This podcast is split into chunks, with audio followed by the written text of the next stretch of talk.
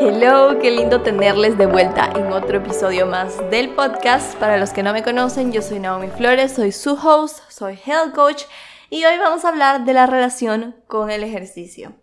Sinceramente, ya, van varias semanas que voy grabando los capítulos del podcast bastante cercanos y estoy súper feliz por eso, de verdad que una de las cosas que más me gusta en la creación del contenido es grabar podcast. Siento que tenemos aquí como una charla con ustedes, donde básicamente me desahogo, hablo, les cuento, les explico, donde siento que tengo un formato mucho más grande para exponer muchas cosas, porque Instagram y TikTok son bastante cortos y es como que tengo que hallarme la forma de comunicar todo de una forma súper simplificada, pero aquí es como me puedo explayar un poquito más, así que eso me hace muy feliz. Pero bueno, Hablemos un poquito de que así como tenemos la relación con la comida, que tengo varios episodios donde hablamos de la relación con la comida, que ahí los pueden ir a chequear, también tenemos una relación con el ejercicio. Y es algo que no siempre estamos hablando al respecto, pero cuando se trata de esto de crear un estilo de vida saludable, la relación con el ejercicio también es fundamental porque también es una de las cosas que más nos suele costar, como ser constantes en el ejercicio. Y esta relación con el ejercicio, al igual que la relación con la comida, se ha visto muy afectada por esta cultura de la dieta, por esta cultura que demanda delgadez, demanda un cuerpo perfecto, que es como constantemente estos mensajes de como ejercicios para sacar más glúteo, ejercicios para cintura de avispa. He visto esas cosas tanto y es como constantemente el mensaje de haces ejercicio para esta desesperación de como cambiarte, de esta inconformidad y es lo que nos lleva generalmente a esta relación un poco más caótica con el ejercicio. Hoy les quiero hablar de, esta, de la relación con el ejercicio desde mi perspectiva y mis experiencias y también mi enfoque como health coach y el que manejo con personas igual. Eh, entonces, primero vamos a hablar un poquito de mi experiencia y de cómo yo he vivido este tema de la relación con el ejercicio. Yo odiaba entrenar. De verdad que detestaba el ejercicio, sobre todo en mi etapa del colegio. Eh, yo era de las que literalmente se escondía en cultura física porque detestaba la hora de cultura física. O sea, para mí, yo prefería estar sentada en una hora de lengua y literatura a estar afuera en la cancha. Lo detestaba en serio, ya creo que he dicho mucho esa palabra, pero sí. Eh, me acuerdo que me inventé ni sé cuántas excusas para, para no entrenar. Eh, me acuerdo que también, no me inventé, pero como que amplifiqué una alergia que tenía para que no me lleven a entrenar en las canchas, porque sobre todo si hablamos de deporte, y eso aún es real, no me gustan los deportes como el fútbol, como el básquet, como el tenis, como el boli, como que siento que me va a golpear la pelota en la cara. Tengo un tema con esa situación y no son definitivamente mis deportes favoritos ni en los que soy más habilidosa, la verdad. Pero eh, sí, o sea, definitivamente todo lo que era correr, todo lo que era todos estos aspectos, hasta cuando nos hacían hacer circuitos, lo detestaba. Y siempre fui considerada como la más débil, o sea, en cada uno de los ejercicios, en cada una de las cosas me cansaba rapidísimo, mis brazos no jalaban, era un constante... Em, sí, como que la gente viendo y riéndose del hecho de que yo sea bastante débil porque como fui toda mi vida casi de una contextura bastante delgada, eh, de esas delgadas que les dicen como skinny fat, porque era delgada, pero obviamente tenía grasita y todo eso, y en teoría era muy normal en esa etapa de mi vida, pero, pero bueno, tuve complejos por ese tema también. Y creo que está pasando un avión, no sé si se escucha, pero bueno, continuando. Pero al ser delgada, básicamente me veía muy débil ante los ojos de las demás personas. Eh, y entonces siempre fue como los deportes no eran para mí y yo definitivamente no me metía a nada que tenía que ver con eso. Además que lo sentía como cuando yo trataba de hacer deporte así como por mí misma, como que siempre me sentía ahogada y era como no era una opción para mí. Entonces definitivamente esa fue como mi historia por un lado y mi familia mi familia se dedica mucho a cosas que tienen que ver con el fitness. Entonces llegó un punto donde todos en mi familia, mis primos, mis tías, todos empezaron en esta ola del ejercicio y empezaron a entrenar así, pero de que es súper fuerte, que del típico como sacar cuadritos y fuerza y gimnasio a todo dar y cosas así. Y entonces fue como que me daba curiosidad, la verdad. Pero no es que me motivaba a decir yo también voy a hacer ejercicio. Me acuerdo que hacía ejercicio en el patio a veces con mis primos. Em, pero era una vez a la semana. O sea, no era algo que yo conscientemente mantenía por un largo tiempo. Entonces, no fue hasta que en el 2000, ah, ¿qué será? 2018. No fue hasta en el 2018 terminé una relación y estuve en una etapa donde estaba súper deprimida y mi familia me mandó donde mis familiares eh, en que viven en Quito y ellos empezaron a abrir como sus gimnasios y sus cosas así y me mandaron a estar con ellos para que no esté tan deprimida acá. Y me acuerdo que como ellos hacían ejercicio y todo, me levantaban a las 5 de la mañana para ir a abrir su gimnasio y todo, y yo, yo literalmente los quería matar todo el tiempo. Pero hubo todo este incentivo de como hace ejercicio, hace ejercicio, y de cierta manera hacer ejercicio me distraía, entonces era como algo que medio que me aliviaba lo que estaba sintiendo en ese momento. Pero también aparte de eso sí hubo un poco de vergüenza con respecto a mi imagen corporal. Como estás demasiado delgada, como que te vuela el viento y todos los apodos que he recibido siempre a lo largo de mi vida. Entonces fue como esa vergüenza de como deberías ya empezar porque todo el mundo se está poniendo fit y, tú sigues así, bueno, tú y tu hermano. Entonces, eh, ese shame con respecto a mi cuerpo sumándole el hecho de que me sentía deprimida fue la cosa que me hizo empezar el ejercicio y cuando hablamos de creación de hábitos, muchas veces cuando tenemos estas como motivaciones súper fuertes para algo, eh, como en este caso para mí era como esto de despejarme y no sentirme tan miserable, son cosas que terminas manteniendo, pero no necesariamente fue por las mejores razones y eso fue lo que me llevó a tener una relación caótica con el ejercicio en general. Entonces, eh, esta combinación de cosas definitivamente me llevó a ver el ejercicio como una dependencia, verlo como algo súper rígido, verlo desde la culpa cuando no entrenaba y la sobrevigilancia de mi cuerpo. Constantemente me estaba pesando y constantemente me estaba midiendo y viendo mi cuerpo en el espejo para ver si es que cada mes cambiaba algo nuevo mientras yo iba al gimnasio. Entonces, eh, básicamente me fui metiendo cada vez más y más en este tema del ejercicio y cuando ya volví de Quito, de verdad como me había dado cuenta que era la única cosa que me hacía sentir como bien, eh, bajo esa motivación yo seguí entrenando cuando volví. Entonces se volvió como bastante constante y algo que no me tenía en mi casa llorando. Entonces era como lo, lo cogí, le cogí bastante como dependencia al ejercicio como para no sentir. Eh, y eso fue la travesía donde empecé a entrenar más, más. Y cuando empecé a ver como pequeños cambios en mi cuerpo y cosas así, me empecé a, empecé a asociar tanto el ejercicio con esto de cambios corporales. Y entonces fue como más obsesión, más obsesión. Entonces me metí en toda esta cultura del fitness, que es como entrenar súper duro y entonces llevar mi comida y tener todo esto calculado. Y mientras más duro entreno y mientras más me saco la madre, entonces es mejor. El típico no pain, no gain de fitness y me exigía y me exigía un montón. Y así viví dos extremos con el ejercicio. Como pueden ver, en algún punto de mi vida lo odiaba y no quería saber nada y en la otra me fui muy adentro del ejercicio y en esa etapa tuve muchos procesos. Fueron etapas donde era demasiado como que, que me metía y entrenaba y no importa si entrenaba un domingo o en el solo, en la piscina con mis primos, pero entrenaba y había otras épocas donde no entendía por qué me costaba tanto seguir el ejercicio, porque me aburría del ejercicio. Yo soy personas que, yo soy una persona que se aburre fácil de ciertas cosas. Entonces, eh, cuando ya hacía el ejercicio de cierta manera, me aburría y ya no sabía cómo mantener y me sentía súper mal porque me sentía culpable de que no entrenaba igual que antes. Y entonces pasé por toda una travesía de pelea con el ejercicio y amigarme y volverme a pelear y y también pasó una época donde entrenaba hasta dos veces al día. Y eso era aplaudido por mi familia, como eres más fuerte, eres más arrecha por hacer eso. Y yo como, bueno, lo asocié demasiado con, con, eso, como tenía que asociar el sufrimiento, que tenía que sacarme la madre para que eso fuera más efectivo. Y al final eso es lo que la cultura nos enseña, ¿no? Cuando estamos hablando del ejercicio, la gran mayoría de veces se nos viene a la cabeza estos gym brats o estas personas que constantemente te están diciendo que, que te exijas y que como que le subas el peso y que tomes tu proteína y que entrenes de tal o tal manera y que el cardio en ayunas y que todas esas cosas.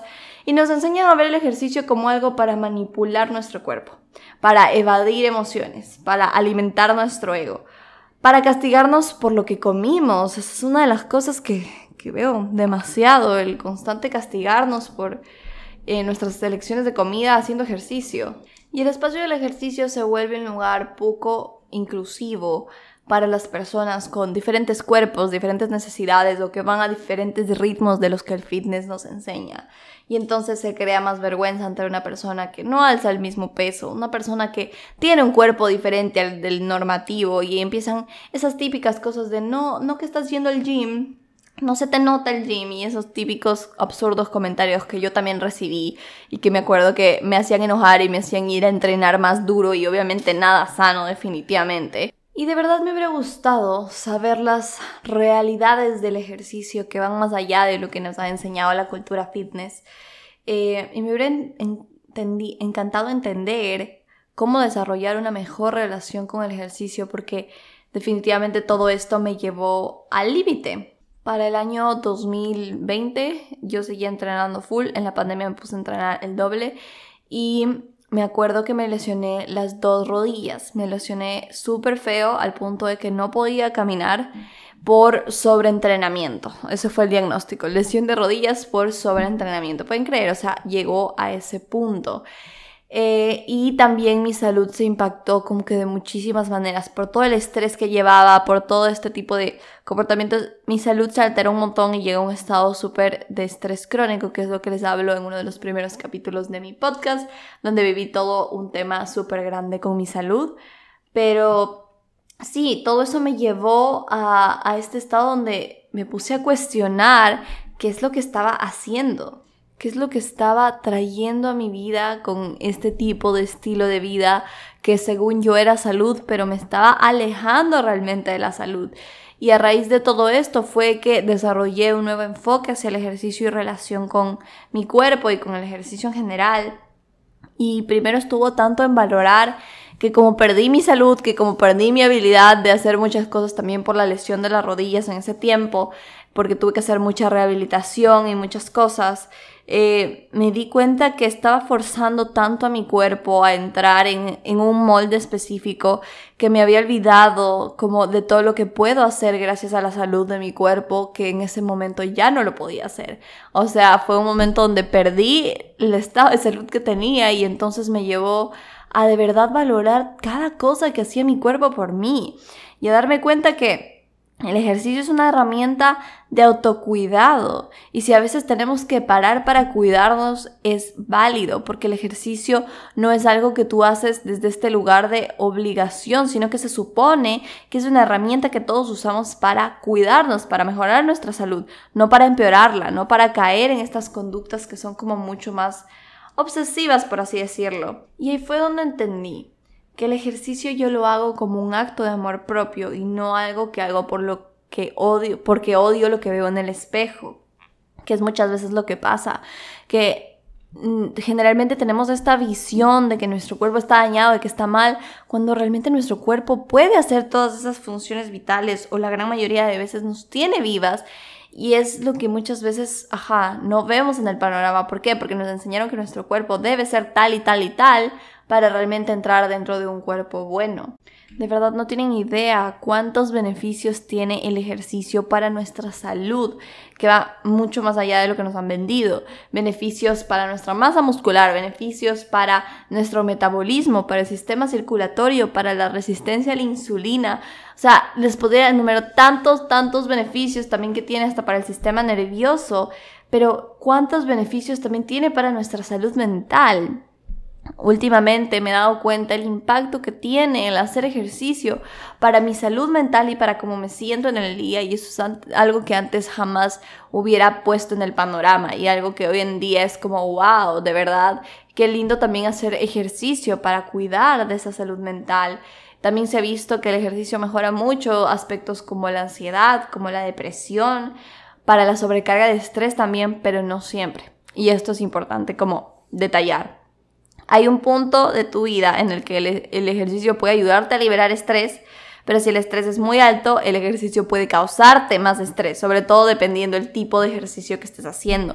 Y entonces ahí puede empeorar los síntomas del estrés. Entonces es algo importante que tenemos que tener en cuenta y escucharnos un montón. Pero si se dan cuenta, todos estos beneficios y muchas veces solo los simplificamos a bajar de peso. O sea, solo los simplificamos a bajar de peso y a moldear la cintura de avispa, que no tiene nada de como saludable a largo plazo, porque viene a, nos manda a relacionarnos al ejercicio desde este completo odio a nuestro cuerpo, desde este completo rechazo, y entonces vamos a usar el ejercicio como esta herramienta donde me estoy martillando y martillando y martillando mi cuerpo porque no me gusta lo que veo en el espejo. Y lo que me llevó a transformar mi relación con el ejercicio fueron, obviamente, a base de todas estas experiencias que tuve, dos cosas importantes.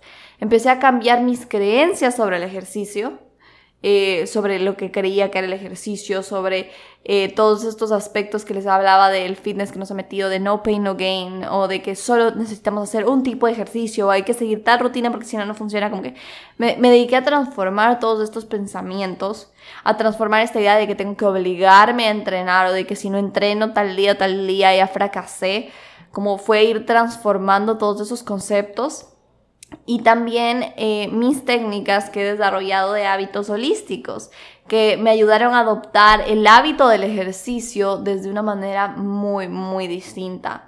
Dejé de ponerme objetivos como el cambio corporal, o sea, literalmente renuncié a hacer ejercicio solamente por el cambio corporal, que aquí cabe recalcar, yo sé que en algún punto todos tenemos este deseo de que nuestro cuerpo cambie cuando hacemos ejercicio y creo que también es válido entender que eso está ahí y que tampoco se trata del rechazo y de que si tú tienes un mínimo deseo de cambiarte estás mal, o sea, tampoco. Eh, es, es el balance entre las cosas. Se trata también de hacer conciencia de que obviamente ese deseo también está ahí, pero deje de poner como este objetivo final de todo, la pérdida de peso, subida de masa muscular, lo que sea, como el cambio corporal y empecé a enfocarme en otras cosas, empecé a enfocarme en objetivos de fuerza, de flexibilidad, de coordinación, de técnica, de tener bien mi técnica de sentadilla, de tener mejor mi técnica de peso muerto. Y entonces empecé a enfocarme en estas cosas que me llevaron a llevarme con el ejercicio de una manera mucho más interesante. O sea, ya no era hago ejercicio y me voy a pesar, sino era hago ejercicio y wow, lo que mi cuerpo es capaz de hacer, wow, cuántas habilidades estoy desarrollando, wow, cuánta fuerza. O sea, desde que empecé a entrenar así, he desarrollado muchas habilidades que estoy tan orgullosa que jamás en la vida pensé que lo iba a hacer. Eh, como yo les decía, a mí siempre me catalogaron como alguien súper débil, como alguien que no podía hacer nada de los ejercicios usuales.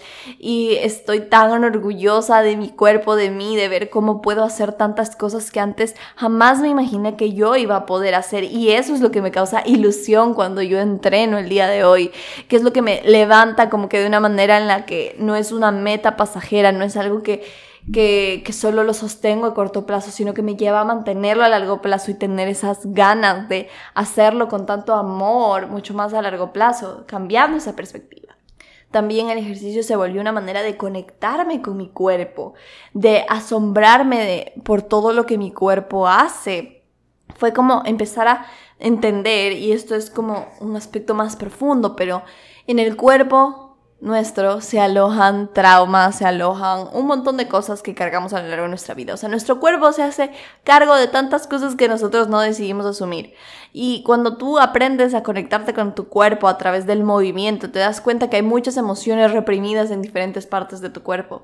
Y es súper lindo ir descubriendo y es eso, ir conectándote con tu cuerpo. Y al conectarte así también te ayuda a conectarte con tus señales de hambre, tus señales de saciedad, eh, señales de cuando tu cuerpo te está dando alguna dolencia o algo y, y eres como que puedes receptarlo mucho mejor, entenderlo mucho mejor. Y definitivamente todo eso ha hecho un montón la diferencia para mí. Y otro punto importante es que empecé a elegir ejercicios que me gustan de verdad y que los disfruto. Porque siempre me dicen como que, ¿cómo puedo mejorar mi relación con el ejercicio? ¿Cómo puedo empezar a hacer ejercicio? Y mi respuesta siempre es, empieza por un ejercicio que se sienta alineado para ti. Sí, bien al inicio el ejercicio a todos nos cuesta y por eso ya les voy a hablar un poquito de las técnicas que nos ayudan a mantenerlo más a largo plazo pero buscar ejercicios que sentamos, sintamos que nos retan, que nos emocionan, es el punto. O sea, si a ti, si tú detestas ir al gimnasio, detestas hacer pesas y te vas a obligar a hacer eso todos los días porque así te dijeron que vas a sacar más resultados, no lo vas a mantener a largo plazo y vas a estar en las mismas siempre, desde esta relación caótica con el ejercicio.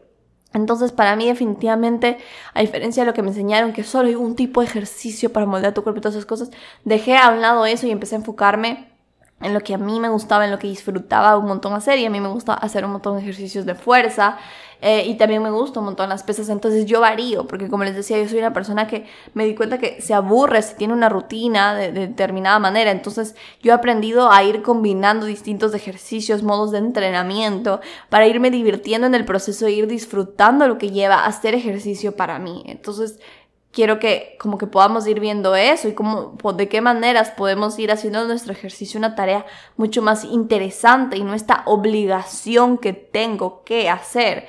No tenemos que hacer ejercicio, quiero hacer ejercicio y cuando cambiamos ese mindset, las cosas también van cambiando. Ahora, hablando de las técnicas de hábitos holísticos, yo me enfoco en varias herramientas. Primero, en aprender una disciplina consciente.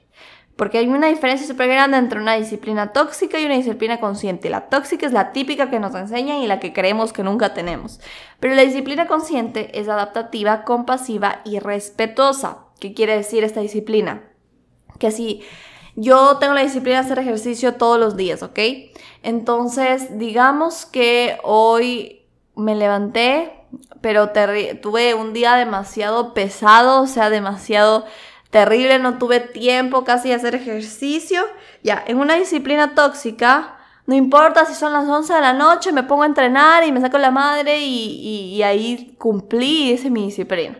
En una disciplina consciente, como es adaptativa, se adapta a tu entorno porque tus hábitos deben adaptarse a tu entorno es compasiva, es respetuosa, entiendes que ese día no hubo espacio para hacer ejercicio y está bien porque igual cuidas de ti con otras áreas y ese día no hubo espacio para cuidar en esa área en específico. Entonces ese día no hago ejercicio, pero la disciplina consciente también está en que hay días en los que sé que tengo el espacio y sé que tengo la oportunidad de hacer ejercicio y muchas veces obviamente viene como la pereza, que ya voy a hablar de eso un poquito más adelante. Eh, entonces ahí me empujo de una manera amorosa a ir a entrenar. Me, me, me, llevo a entrenar desde ese lugar de que sé que es lo mejor para mí en ese momento y sé que tengo la posibilidad de hacerlo y entonces me llevo y ahí sí usamos técnicas como hacer que nuestro ejercicio sea placentero, que me guste, que sea algo que disfruto, que sea algo que, que, que, me, que me emocione, me pongo ese día un reto, ya no tengo ganas de hacer ejercicio ese día, me pongo un reto para llevarme a hacer ejercicio ese día desde ese lugar, ¿no? Es desde el lugar de como no me importa lo que estés haciendo y cómo estés, tienes que entrenar y darle a todo, todo, no. Y también la disciplina consciente entiende que estás entrenando un día y te dio náusea a la mitad del entrenamiento. No es que vas a seguir, dale, dale, dale. no.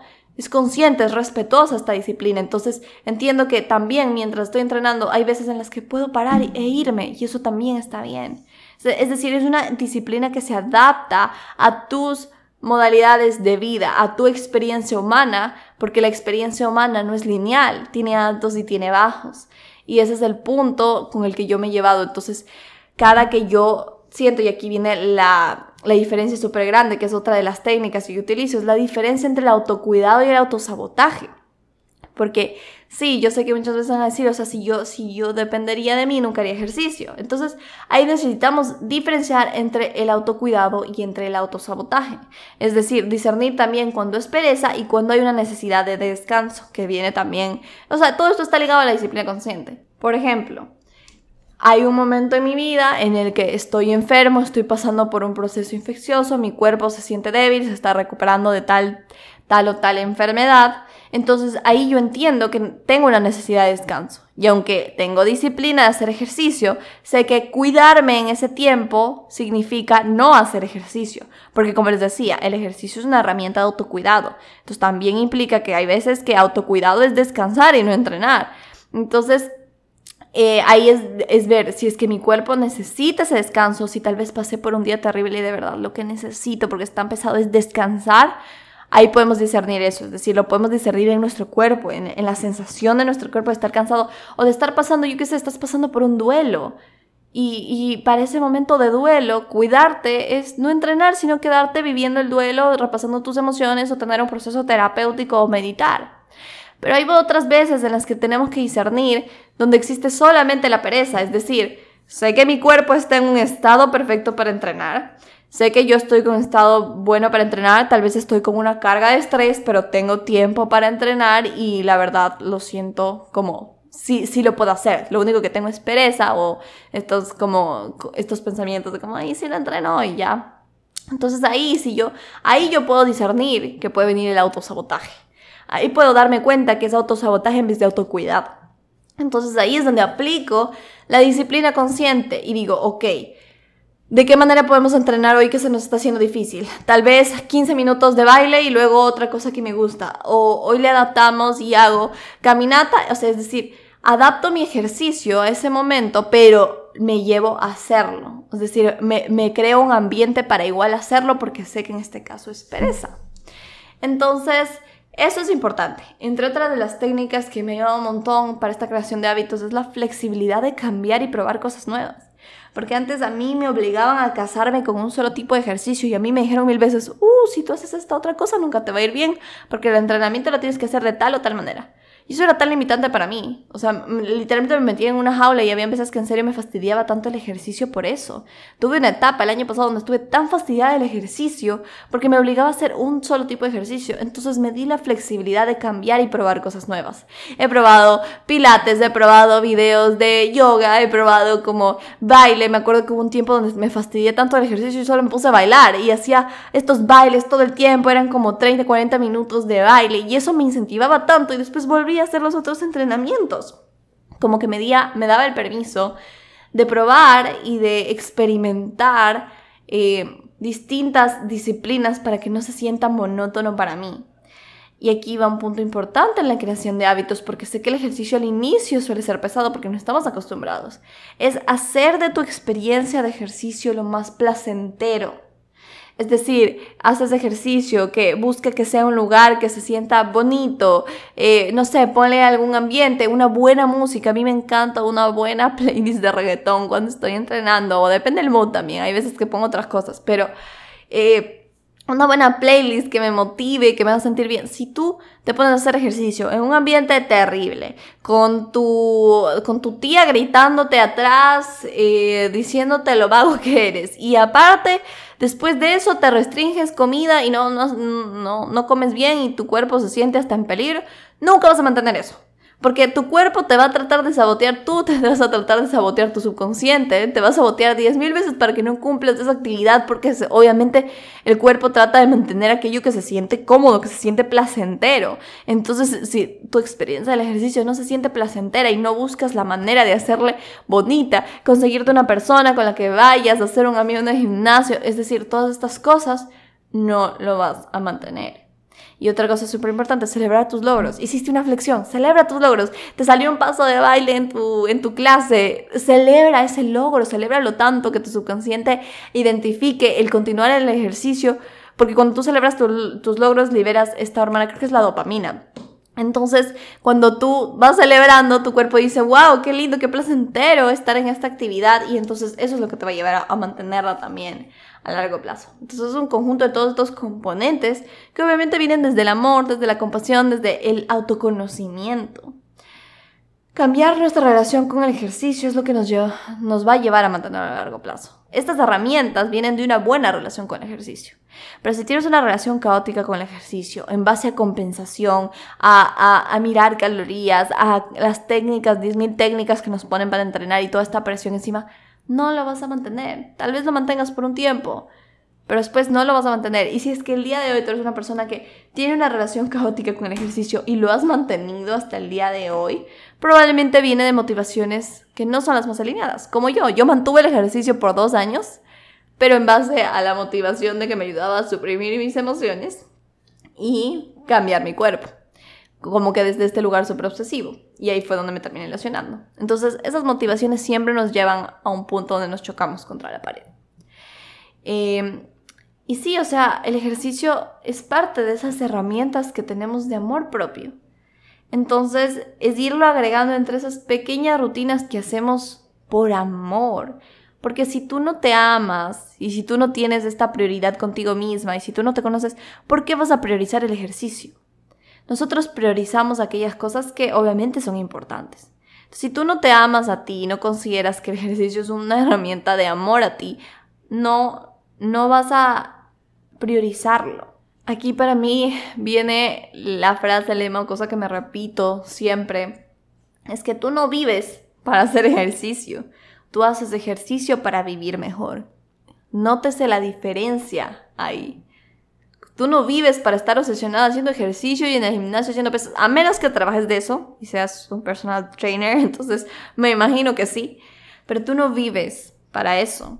Tú haces ejercicio para vivir mejor. Y si el hacer ejercicio eh, de una manera como que llamas obsesiva o de una manera súper estricta te está quitando calidad de vida en vez de dártela, entonces no, no es por ahí. Ese no es el camino y definitivamente nos va a llevar a, un mayor daño que bien. Entonces, ese es el punto de la relación con el ejercicio. Es un tema que me encantaba, o sea, que de verdad quería poder explayarme un poco más porque lo he hablado un poco en historias y todo este tema, eh, pero, pero es eso, es eso, y es ir cambiando el lenguaje que tenemos hacia el ejercicio. La típica, ay, esas cosas que escuchaba en los gimnasios, como creo que había una publicidad de gimnasio como ven a entrenar para que tu ex vea que estás más bueno, o sea, nada que ver, eh, motivando desde este lugar como de, ajá, de que alimenta un montón el ego y esta obsesión con tu imagen corporal y los constantes diálogos que tenemos todos los días que vamos a cambiar de como, ah, sí, voy a, voy a, estoy comiendo una hamburguesa, ah, sí, más tarde la bajo en el gym. La típica, la que siempre hablamos. Entonces, se trata de ir cambiando el lenguaje que constantemente tenemos. Yo hasta el día de hoy se me puede llegar a salir alguna cosa con respecto a eso y trato de ser consciente y es como, no, no, no es, no así. Porque se nos ha implantado tanto en la cabeza estas ideas viejas del ejercicio que nos olvidamos el verdadero propósito que tiene en nuestra vida y el verdadero beneficio que tiene para nosotros. Y esa es la manera en la que lo mantenemos de una forma mucho más alineada. Entonces, ajá, solo ser consciente del diálogo que tenemos del ejercicio. Eh, desde el día de hoy empieza a inspeccionar, escribe cuál es el diálogo constante que tienes sobre el entrenar, sobre el ejercicio. Muchas veces también creemos que es esta cosa que solo ciertas personas tienen la capacidad de hacer y yo no lo tengo. Como, ah, sí, eso es para los fitness, yo no, no puedo. Y como les decía, yo tuve dos etapas de mi vida, una donde odiaba el ejercicio y una donde me obsesioné con él. Entonces, esa de como, ay, solo es para ciertas personas, es una creencia que simplemente viene de alguna limitación de algo que aprendimos. Tal vez a lo largo de nuestra vida nos reforzaron el lenguaje de que nosotros no somos capaces y por eso no creemos que vamos a ser capaces de eso. Tal vez hemos tenido experiencias caóticas con el ejercicio por el hecho de que lo hemos manejado desde esta disciplina tóxica y entonces creemos que no somos capaces cuando tal vez si cambiamos el enfoque, no tal vez, cuando cambiamos el enfoque del ejercicio y usamos herramientas más holísticas como las de hábitos holísticos que les acabo de explicar, probablemente hubieras mantenido el ejercicio, pero como lo hicimos de un lugar no tan alineado, no tan, eh, ajá, no tan alineado con nosotros y nuestra, autenticidad, entonces creemos que no somos capaces, pero tal vez lo estamos haciendo desde una técnica incorrecta. Y eso es lo que debemos empezar a, a evaluar. La cosa es que la importancia del ejercicio es súper, súper, súper grande, pero lo hemos enfocado mal por tantos años. Entonces, esa es la invitación de este podcast, como darle la vuelta a lo que el ejercicio ha significado para nosotros por tanto tiempo y que escribas todas esas creencias que has tenido sobre el ejercicio, ya sean buenas, ya sean malas, para que te puedas dar un tiempo de traer al consciente todas esas experiencias que has tenido con el ejercicio y puedas transformarlas de manera consciente, puedas transformar esas creencias desde un lugar mucho más consciente. Así que eso sería por el día de hoy. Nos vemos en un próximo capítulo. Compártanlo a todas las personas que lo necesiten y si se encuentran escuchando desde Apple Podcast me ayudan un montón haciendo un review, dejando eh, un review del podcast y nos vemos en un próximo capítulo.